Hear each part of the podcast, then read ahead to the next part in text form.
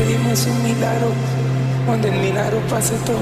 Bueno, eh, esto es importante comentar un poquito. La canción se denomina Tus cuerdas de amor. Al parecer es el tema que eh, le dio una muy fuerte, un, un muy fuerte impulso interior, primero a Julio Melgar, ¿no? Hoy partido al cielo, el que estaba cantando de su hijo, hijo eh, Melgar, si es como se llama, hijo de Julio Melgar.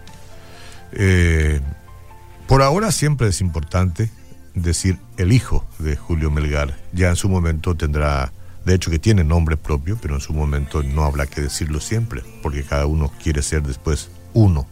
De cualquier manera, como los hechos han sido tan recientes de la partida de Julio Melgar a la casa del Señor, entonces el hijo eh, ha quedado con, con, esa genética tan importante en todo sentido, era incluso en el, en el arte de la música, del canto, de la adoración.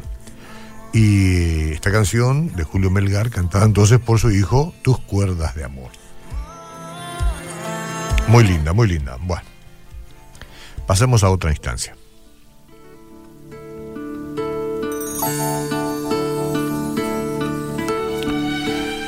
Voy a leer el Salmo 81, 10 al 16. Dice así, Yo soy Jehová tu Dios, que te hice subir de la tierra de Egipto, abre tu boca y yo la llenaré.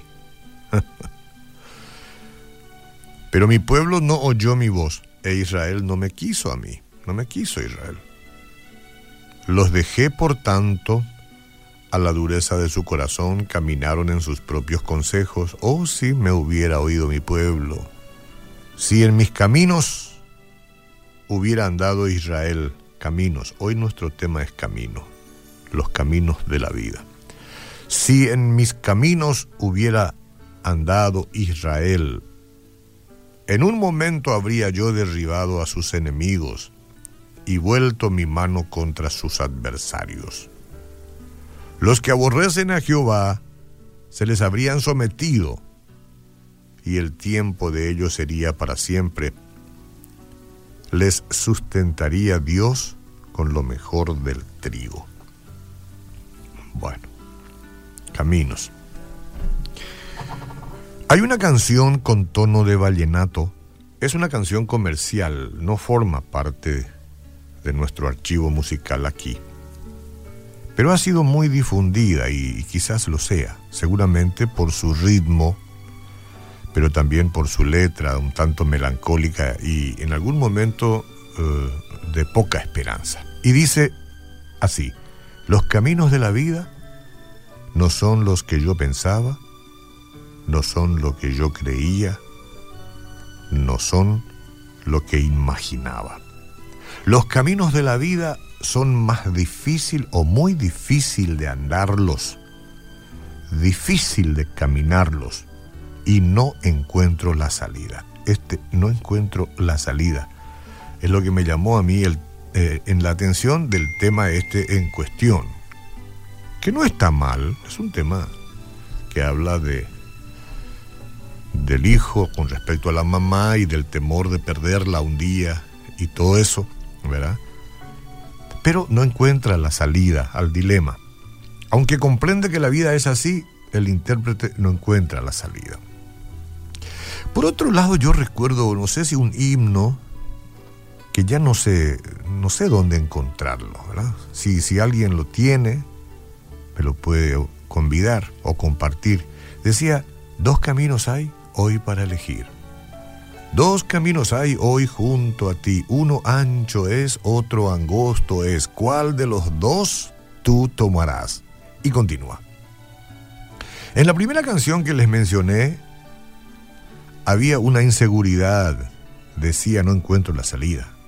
En esta otra, que tiene una eh, dirección cristocéntrica, promete una, o propone en todo caso, una decisión ¿Cuál de los dos caminos vas a tomar desde hoy? Desde hoy. Porque la mayoría de nosotros nos damos cuenta de que no hay garantía de que la vida será fácil y agradable. La canción de Vicentico lo expresa bien. ¿ah? Pero cuando llegan la decepción, o las dificultades, a menudo estamos más preocupados por encontrar una salida que por entender cómo se está moviendo Dios en nuestra situación. Y un peligro de esta actitud es que podríamos dejar de darnos cuenta si nos hemos desviado del camino. No olvidemos que dos caminos hay para elegir. No nos damos cuenta que nos hemos desviado del camino y esa es una cuestión a la que tenemos que prestarle atención porque es un peligro. Es un peligro. Cuando las dificultades nos sobrevienen, ¿verdad? El Señor quiere que conozcamos sus caminos para que podamos andar en ellos. Pero, al igual que Israel, como hemos leído, no lo escuchamos. Y en cambio, trazamos nuestro propio camino a lo largo de la vida. Nuestro propio camino. Yo marco las pautas. Y como resultado, experimentamos sufrimientos innecesarios. Hay sufrimientos que cualquiera lo experimenta, pero hay algunos que son innecesarios totalmente y que provienen exclusivamente de nuestra desobediencia o de haber elegido nuestro propio camino sin considerar a Dios, o haber comenzado bien y después nos hemos apartado.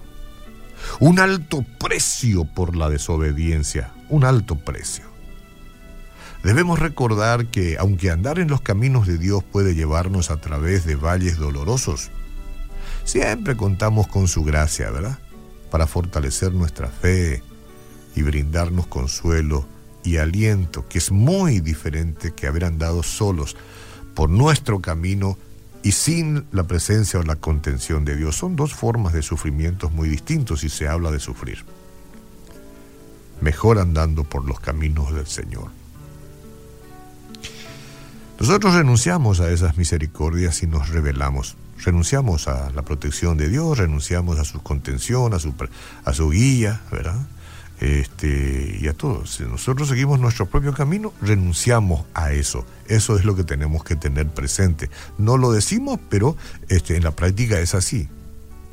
Yo elegí el camino que a mí me parece y nadie tiene que marcarme pautas y nadie tiene que decirme cómo andar cada kilómetro. Yo sé cómo, ya, crecí, lo puedo hacer. Cuidado, cuidado. No importa cuántos años tengas. Deténgase.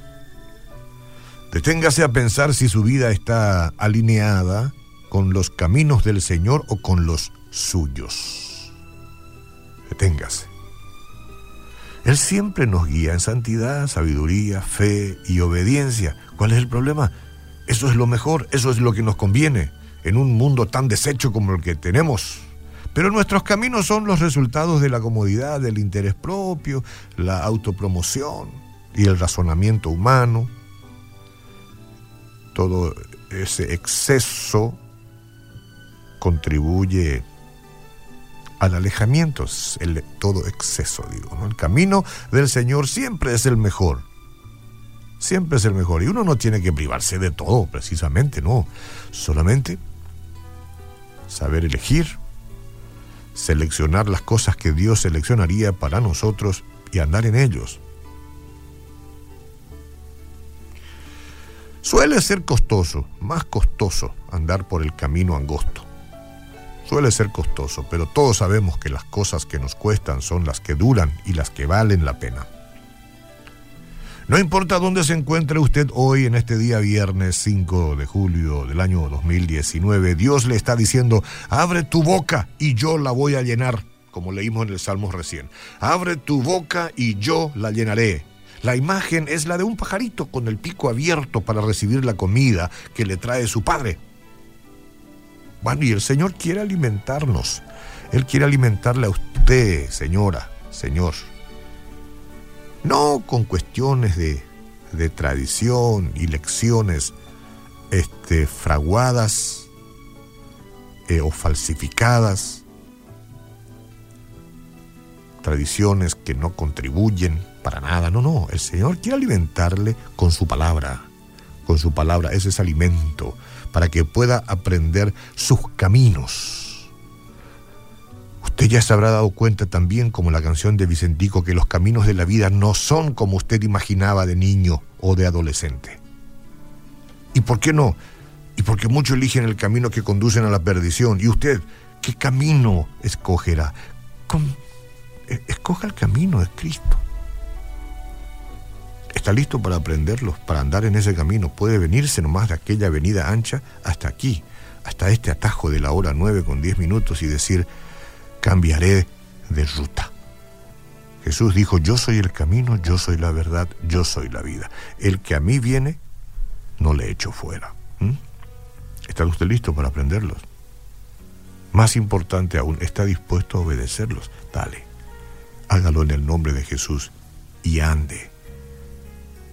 Irá con mucha paz.